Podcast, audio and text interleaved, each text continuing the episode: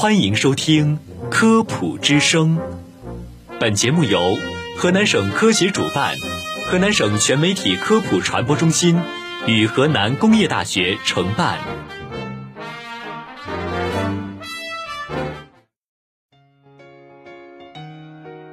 民以食为天，食以安为先。食之本不仅在于美食之色、香、味，更在乎美食之新鲜、安全。就让食安天下带您一起探索食品安全的世界。听众朋友们，大家好，我是播音员玉洁，我是宗苑。哎，宗苑，我发现这几年的水果呀是越来越贵了。什么？尤其是前面还加上“有机”两个字儿的，那么有机到底是什么呀？它那么贵，它品质也一定很好吧？其实是这样的，随着生活水平的提高，人们追求更营养、更健康、更天然的品质生活成为时尚。有机天然食品的出现呢，刚好契合了人们的渴望。随之兴起的相关商业模式也迅速升温，从城郊农场定制有机蔬菜到 CBD 里各种有机果蔬体验店，他们情怀满满，而且广告非常动人，所以才有了你刚才的困惑。那么有机食品究竟是怎么一回事儿啊？它到底跟我们的营养健康又有什么关系呢？你别着急，我呀跟你慢慢说。随着科技的进步，聪明的人类开始运用除虫剂、除草剂、化学肥料等现代科技手段来增产增收。但在二十世纪二十年代，欧洲发起现代有机运动，主要目的呢就是保持土地肥沃，抵制农业工业化。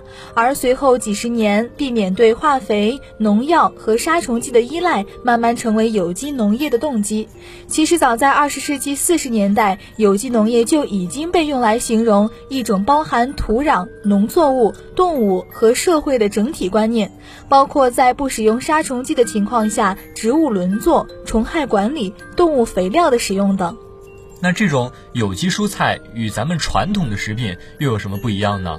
和咱们传统的食品相比呢，现代有机食品在无污染的环境中种植或者是培育，不仅不使用化肥、农药、生长调节剂等等化学物质，也不使用转基因技术，而且强调动植物多样性和植物轮作，改善土质，使用可回收材料和可再生能源。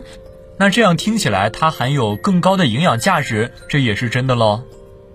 嗯，虽然全球大多数有机食品的消费者都认为，经过认证的有机食品更健康、更营养、更少受到化学制剂污染，并且啊，还有很多人出于环保和保护动物因素来倡导有机食品。我们在广告中甚至能看到有机食品在某些成分上优于传统食品，但是事实并非如此。比如啊，玉姐，你在逛超市的时候，会不会听到售货员这么跟你说？哎，这个水果是有机的，颜色更鲜亮，天然果香，比那些打了药的好吃的多。然而，在不事先告知的情况下，我们的嗅觉、味觉、视觉似乎并不能够区分出有机食品和普通食品。说到健康，有机食品的加工也没有严格限制盐啊、糖啊、脂肪等的含量。如果加工过程中形成高能量密的食品和未加工的普通食品相比，那么有机的未必更健康。哦，原来是这样。不过呢，为了更科学的证实，我还特地去查阅了一下资料。在二零一六年呢，有一篇总结了十五项研究的文章中，我们可以知道，大部分提到有机食品之所以含有更高浓度的维生素、抗氧化剂，可能呢是与种植方式有关。在对蔬菜的分析中呢，有文章说，有机蔬菜含有更少的硝酸盐、更高浓度的矿物质、维生素和其他生物活性物质，比如胡萝卜素。由于有机作物的低密度生长，镰刀菌素等含量要优于普通作物，但在有毒金属污染上，有机作物和传统作物并未发现有任何区别。